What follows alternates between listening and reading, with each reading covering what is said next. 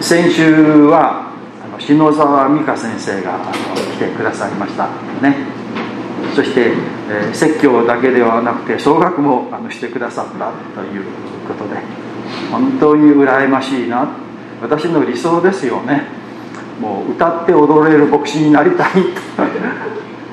いうのが私のなりたいなと思っていた。まあ何でもできるって言いましょうかね。牧師だったんでですけどねそういうのができる人って羨ましいなとあの思うのですけれどもけれども、えー、まあ、そういうことができるとかできないことということを超えて、ま、神様に愛されている神様の恵みの中にいるということを皆さんにですねもう語れたらそれでも十分だなということですけれども私たちがこのようにえどんなところであろうと礼拝に集い参加しているということだけでもものすごい恵みなんです。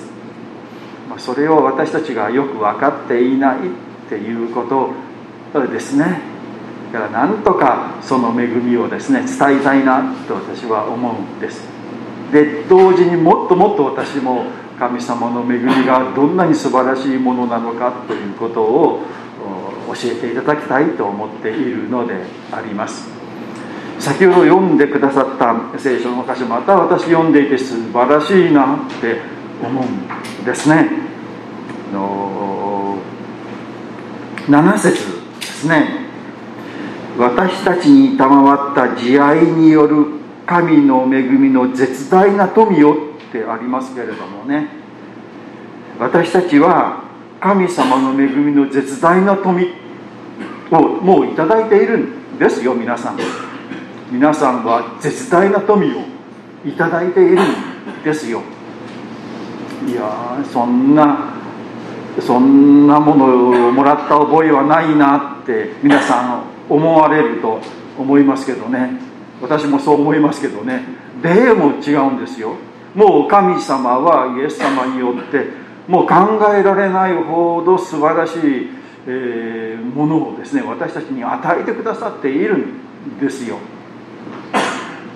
ただ私たちがそれを認識できないというかね。多分あの豚になってるんですね豚にですね。あの豚に真珠の豚ですね。豚に真珠を投げててなんだこんな石ころいらないぞって食べ物の方がいいぞって思っている。いやいやいやその真珠ってものすごい価値があるんだけどって言ってもいやその価値がわからないですね。神様がものすごいものを与えてくださっているのにいやいやそれよりも目先のお金がいいなとかね。あのこれがいいなあれがいいなって私たち思っているんじゃないかなって。神様はいやいやそれ素晴らしいもののいいものなんだよって。そうならないようにしたいなと思うんですよね。私たちは皆さんは本当に素晴らしいですよ。本当に恵みの中をですね神様の祝福の中を今生きているんだということを知っていただきたい、ね、それが分かるのは本当にリアルにくっきりはっきり分かるのは、まあ、天に帰ってから神様のところに行ってからああそうだったんだというのがこう分かってもうびっくり仰天することですけどね。まあ、それはそれでまた楽しみなことですけれどもそれを知らないで地上を生きてしまったなというのは非常に悔しいし残念なことですよ。生きている。皆さん今生きているんですからね。もう生きている間にその恵みをこう持って信じて喜んで楽しんでですね味わってですね生きていけたら私たちのこの人生はもっともっと素晴らしいものになる。素晴らしいんですよ皆さんは。そのことをですね知っていただきたい。今日もですね今日はこの聖書の箇所から「憐れみ深い神様」と題して、えお話をいたします。今日のポイントですね第1のポイントが「神様は私たちを愛してくださっている」ということです。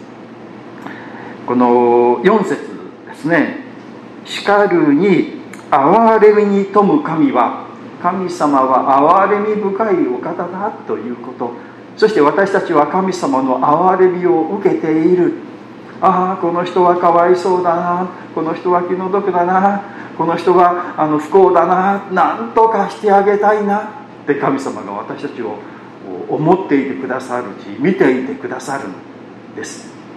叱るとかねこいつはこんな悪いことしてとかこんなとこ足らなくてとかこんなところ怠け者でとかねこんなあの汚れたことをしてとかいうことじゃなくていやかわいそうだなって思っていてくださる思われている神様からということですね。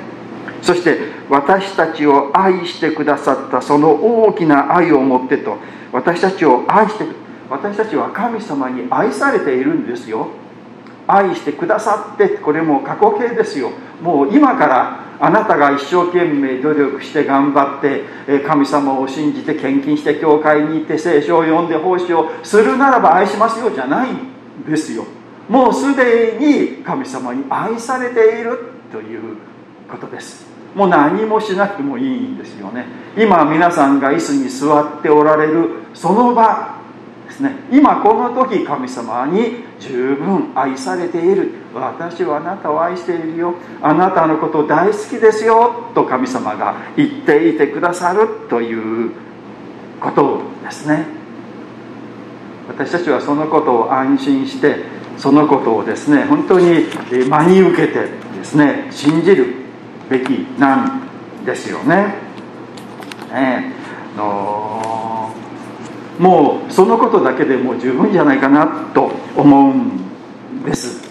神様が私たちを愛していてくださる。もうこれが良い知らせ。福音そのものです。神様は愛ですよ、まあ、神様は愛というのは不正確ですよね。神様は私を愛していてくださるというのがその本当の意味です。私のこと大好きで私のことをいつも優しく見守っておられる。そして私の罪を全て許し私をいつも祝福してくださっている。導いていてくださる。いろんな失敗をすることがあるけれども間違いを犯すことがあるけれどもそれをみんなカバーしていいことへと変えてくださる。で最後ちゃんと天の国に連れて行ってくださいますよ。っていうのが福音ですよ。良い知らせ。で私たちはその良い知らせを聞いて良い知らせの中を生きているんです。神様に愛されているということをですね知っていただきたい。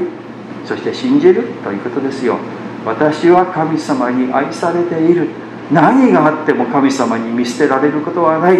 ちゃんと最後天の国にまで連れて行ってくださるということを信じるということですよね。で第2番目ですね。信仰によって救われるということなんです。ここですね。8節にですね。あなた方の救われたのは実に恵みにより信仰によるのであるとここにありますよね。この信仰による救いというのをちょっと難しい言葉で言うと信仰義人というふうに、まあ、神学の言葉では言うんですね。信仰義というのは正しいですね。正義の義とですね。人というのは認めるという字ですけどね。で信仰義人っていうんですよね。信仰によって神様から正しい人間間違いが全くない人間清い人間だと認めていただけるっていうんですよね。で信仰義人というのはまああの宗教改革のルターがですねこう言ってで宗教改革の一つの大きな柱となったんです。けれども信仰義人が私たちクリスチャンを苦しめていると思うんですよ。私は信仰義人で、えー、苦しみました。長い間。なぜかというとですねもう神様が愛しておられるというのは嬉しいです。ああよかった。こんなものでもいいんだなと思ってあの安心するんですね。そうすると牧師先生がその後ですねだからねあのもっともっとあなた方は神様を信じないといけない。その信仰によって救われるんですと言われるんですよ。そうするとちょっと私不安になるんですよ。いや僕の信仰これでいいのかなって。ちょっとちょっと足らないんじゃないかなってね。ちょっと薄いんじゃないかなって低いんじゃないかなってこんな信仰じゃダメじゃないかなって思ってしまったんですよね若い頃の私。皆さんそういうことないでしょうか？だから信仰によって救われるですからね。信仰ですよね。信仰があるかないかですよ、まあ、神様信じているつもりではいるけれどもだけれども世の中にはもっと立派な人がいるしねもっと優れたことを神様を信じてやってる人がいるしそんな人と比べたら全然信仰なんかないみたいなもんだし時々悪いことするし人の悪口言ったりですね間違ったことをしたりするしダメじゃないかなって思ってしまう。だから神様の愛は嬉しいんですけれども自分の信仰を見るといやダメじゃないかなって本当は救われてないんじゃないかなって思ってしまう。だから信仰義人というのはですね嬉しいことじゃなかったんですよ。私を苦しめることになったんですね。まあ神様は愛してくださっている。その神様の愛をどれだけ私たちが信じて受け取っているのかあなたの信仰はどうですかって問われると私の信仰大丈夫ですよ。っていう人はねあんまりいない。安心してください。皆さん大丈夫ですよ。私の信仰は大丈夫ですよという人中にいましたけどね。ちょっと変わった人ですよね。そういう人はね。いやいや私の信仰はダメですよっていうのが普通の普通の正直なあの人ですよ。ね。本当に真面目に何とか神様の愛に喜ばれるように生きていこうと思ったら自分の信仰ダメじゃないかなって思ってしまうんですね。ですからここを読むとですね実に恵みにより信仰によるのであるとあのありますね。この恵みというのは神様が恵まる神様がキリストを通して私たちを愛してくださるで信仰というのは私たちがその神様を信じることだ。ですから神様の愛と私たちの信仰が合わさって私は救われるんだ。で神様のされることはイエス様を通してもう完全に行われたと。あとは私の問題だ。私がちゃんと信じるか信じないかなんだということですね。ですから私がこうきっちりすると救われるけれども私がダメだと救われないんだということになる。あとは私の信仰の具合というかね程度によって私の救いは決まるんだと思う。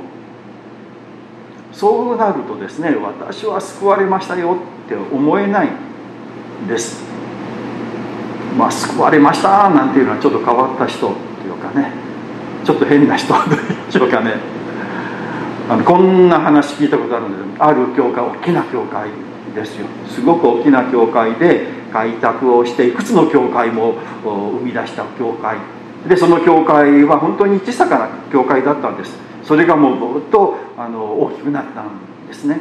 その開拓教会を作っていた当初から一生懸命このその教会で奉仕してくださった、まあ、人ですね。で、えー、役員をしてですね一生懸命その教会のために働いてまた献金してですね奉仕をされた方です。その方があの最後病気になってですねもう召されるという時に牧師先生が来られた時にあの聞かれたそうです。先生僕は天国に行けるでしょうかね？って。で牧師はもちろん大丈夫ですよってあの言ってで、えー、安心して亡くなられたということらしいんですけどね。先生僕は天国に行けるでしょうかね？っていう質問はどうかな？って私思うんですよ。その人常にああ私の信仰で大丈夫なのかなって思いながら一生過ごされたんじゃないかなって思うんですよね。素晴らしい働きをした方ですよ。献身してね。もう十分に周りから見たら十分だと思うんですけれどもでも本人にとっていやいやそういうことじゃないんだと私が本当に神様を信じてるかどうかが私の救いにかかってるんだと思うとそれだけの働きをしながらまだ自信ないんですよね。でそれならばその人はなんかこう救われているんじゃないかな救われるためにもっとしないといけないかなみたいな焦りとかなんかこう脅迫観念というかいやここで教会離れたら滅びてしまうかもしれないなみたいな恐れでずっと生きられてきたんじゃないかなって心配を私はするんですね。でそれ本当のクリスチャンの喜びなのかなって。ああ神様に愛されて神様に救われて本当に嬉しいなと思って生きるのとちょっとなんかずれてるような感じがするんですね。なんかこうこう喜びが半分ぐらいねあとちょっと不安がこう占めているというような感じ。それだと不幸じゃないかなって思うし。けれども私の若い時はそれそれそのものでした。ですから僕先生の話を聞いて神様の愛ということを聞くとホッとするんですけれども信仰と言われるとちょっと不安になるというそのそのこう行ったり来たりをずっとなんか不安定というかね。その状態がちょっと苦しいというかですね。このところですね実はですね、えー、8節ですね。あなた方の救われたのは実に恵みにより信仰によるのである。この一文ですよね。恵みと信仰です。ですから神様が恵まれて私たちがそれを信じるというのを合わせて人間は救われると考えたら実は間違い間違いというかちょっと誤解を生むということなんです。実はですね恵みというのと信仰というのは一つのことを違う面から表していると考えていただいたらいいと思うんですよ、まあ、この救いというものをですねどちらから見るかなんですね。恵みというのは神様が私たちを恵まれる。そして私たちを救われるというので神様の側から見たことなんです。そして信仰というのは私たちの側から神様を見たことなんですね。ですからこう同じことなんです。そういう意味で恵みと信仰というものは別く違うものではなくて一つのものなんだということなんです。私たちは神様の恵みによって救われたということは私は信仰によって救われたというのと同じ意味だということですよ。ですから信仰義人というのは神様の恵みによって救われたということを違う言い方をしただけであってですね同じことを言っているのです。信仰義人とは私たちの信心深さ信仰深さの程度によって私が救われるということではなくて私が救われたのは神様の恵みによって憐れみによってですね神様のご好意で私は救われたんですよということが信仰なんですよ。わかります？か私は神様を信じるとかいうその信仰の力じゃないんですよ。その信仰の力もないけれども私は神様の憐れみでもう全面的なご好意で救われたんですよ。って言っている私が信仰義人だということです。皆さん分かりますか？信仰の強さじゃないんですよ。私がどうのこうのじゃないですね。まあいわばですね、まあ、信仰というのはまあこのあの矢印というか指さしているものだと。こう神様を指さしている。で大切なのは皆さんあちらをご覧くださいと言ってですね。たらみんなあの指さして向こうを見ますよね。あちらに神様がおられますって。あちらご覧くださいと言って指見たらですねダメなんですよ。指あちょっと爪が長いですねとかね。あのなんかこうゴミが溜まってますよねとかね。ちょっとなんか震えてますねとかね。もっと手を洗った方がいいですよと言ってこの手を見る人いないんですよね。だから信仰というのはねあのこうその信仰が指している神様の方を見ることなんです。でも私たちの間違いは指見るんですよ。いやちゃんと向いてるだろうか手洗っただろうかね。あの指がねこう汚くなってないか方向曲がってないかみたいなことばっかり考えてですねいいんですよそんなことはちょっとぐらい曲がっていてもそれよりも大切なのは指さしている対象憐れみ深い神様ですよね。私たちはその神様の憐れみによって救われているんですよ。私たちの信仰深さとかねこう純粋さとかね素直さってじゃないんですよ。神様が救ってくださったっていうことをですね。信じることなんですね。それがこうあのこの信仰によってということなんです。勘違いしてはいけませんよね。私は神様の憐れみによって救われましたということが信仰なんですよ。いいですか皆さん。ならば安心じゃないですか。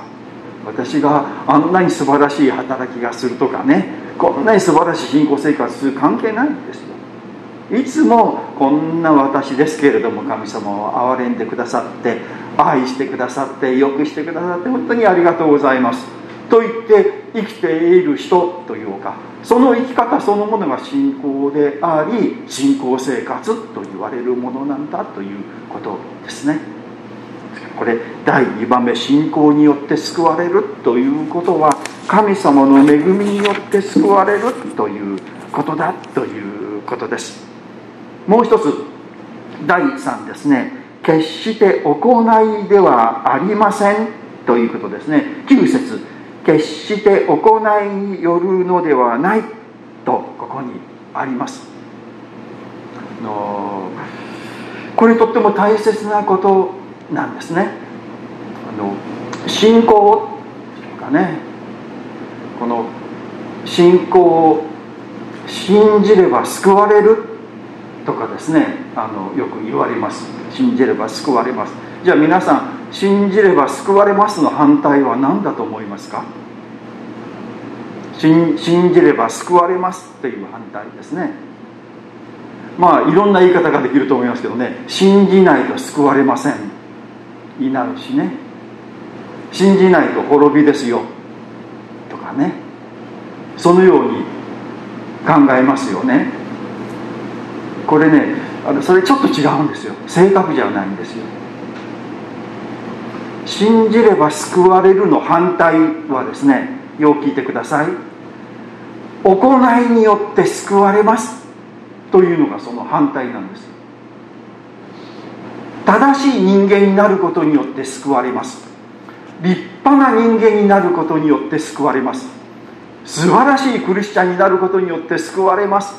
ということの反対が信仰によって救われますということなんです。いいですか皆さん。でここに行いによるのではありません。決して行いによるのではないというのはそのことを言っているんですよ。私たちがどんな行いというかどんな生き方どんな人間どんな信仰生活をすることによって救われるということではない。それは全て人間の行いですよ。生き方です。それによって救われるのではないですよと。じゃあ何によって救われるのかといったら信仰によって神様の恵みによって神様の憐れみによってイエス様が私たちの罪の身代わりに十字架にかかって死に復活をしてくださることによって救われるということなんですよね。勘違いしてしまう。信仰というのを行いにしてしまうんですよね。自分がする。信仰っていうのねどれだけお祈りしたかですね。どれだけ教会に行ったかどれだけ献金したかどれだけ奉仕をしたかどれだけ伝道したか。とかですね。それによってこのあの信仰深さがですねこう分かる、まあ、私たちそれでしか判断できませんからね。神様信じてると言いながらもうもう一日一回も神様と考えないとかお祈りお祈りしないとか聖書を読まないというならばやっぱり神様信じてないんじゃないかなと思ってしまいますよね。神様を信じてるのはちょっとでも神様を考えたりこうちょっとお祈りしたり聖書を読んだりとかねちょっと優しい気持ちになったりことをしますよね。だからそれによってどう信じてるのかを判断する。そうそうすると信仰が行いになってしまうんですね。それが間違いなんだということですよ。決して行いではない。だからあのこの信仰というのはこの誇ることがないってありますよねここ。誰も誇ることがないためなのですと。行いとなるとですね自慢できるんですよ。私はこれだけ教会に献金したとか言ってね。まあ教会ではあんまり自慢しませんけどちょっとねやっぱり教会の中でたくさん献金してる人がなんかちょっとなんかこうあの威張ってるというかね。なんかこうあの肩で風を切って歩いてるような気がします。ねなんか教会の中で一生懸命バーってやってる人が素晴らしくてそうじゃない人はダメな人間みたいに思ってしまう。それはやっぱりこの行いによってですねやっぱり誇っている自慢をしているということになるんですよ。でもそれによって救われるのではない。憐れみによって神様のご好意によって救われるならば私は神様の行為によってねご好意で救われたんですなんて自慢に何もならないですよね。神様がねかわいそうに思い好意を持ってるのは私だけじゃなくてみんなですからね。もう私もみんなと同じように神様の憐れみによって救われたんですよって言うしかない。何にも自慢ができないことですね。ですからあの信仰というのはそういうことなのだということです。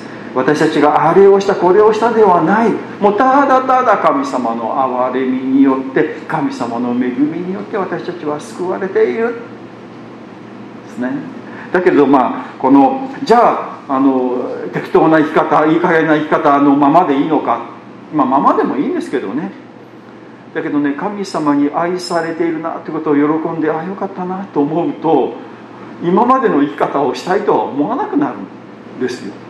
もっと清い生き方したいしもっと神様に喜ばれる生き方したいしもっと人にこのことを伝えたいしもっといい人間になりたいなって思うんですよ。でそうしないといけないんじゃなくてそのようにこうなるんですよ。神様の愛を本当に喜んで生きているならばですね。それは努力じゃなくてそうしたいと自分が思う、ね、ああしなさいとかこうしなさいと言われたらちょっと辛いですけれどもね。自分がしたいと思うこと以上に強いことはないですよね。子供に勉強しなさい勉強なさいと言っても勉強しませんけど本人が勉強したいともしも思ったらもうそれに勝ることはないですね。勉強って楽しいってね。本当に面白いって興味深いって思ったらですね、まあ、そのようなあこの素晴らしさというのを教えるというのが本当の教育ですね。神様もそうなんですよ。私たちあれしなさいこれしなさいこれしちゃダメですというのがキリスト教じゃないんですよ。もう何が何でもあなたを愛してますよって言ってですね。でその神様の愛を喜んでいるといやこのままじゃダメだって本当にもっと違う生き方したい違う人間になりもっと清い人間になりたいとねもっと優しい人間になりたいもう怒らないような人間になりたいって思うようになってそしてそのように変えられていくのですね。私たちは神様に愛されています。皆さんは今座ったままで神様に愛されている。豊かに祝福されている。そのことを十分に味わってください。でその喜びとその安心の中からあなたを変える力が不思議とふつふつと湧いてくる。神様が与えられるんですね。お祈りいたします。神様あなたの尊い皆を褒めたたえます。このようにして礼拝の時をありがとうございます。私たちを憐れんでくださりそしてご好意によって、えー、救ってくださいました。本当にありがとうございます。あなたに愛されるにふさわしいものではありません。けれどもそのことをも私たちが罪人である汚れているということすらもよく分かっていないものであります。けれどもそんな私たちをあなたは見捨てないで諦めないで恵んでくださり憐れんでくださりご好意によって救ってくださいました。イエス様の十字架と復活によって全ての罪が許され清められていることを感謝をいたします。私たちは何もしていませんし何もできません。あなたが全てしてくださり私たちに提供してくださいました。ただただ感謝なことであります。毎日あなたの愛を味わいあなたの愛を喜びあなたの愛を感謝しながら生きていきたいと思います。この1週間もあなたと共に生きてまいります。私たちのそばにいてくださり私たちを導いてください。よろしくお願いをいたします。イエス・キリストの皆によってお祈りをいたします。アーメン。じゃあしばらく成長の時ですね。黙想の時を持ちましょう。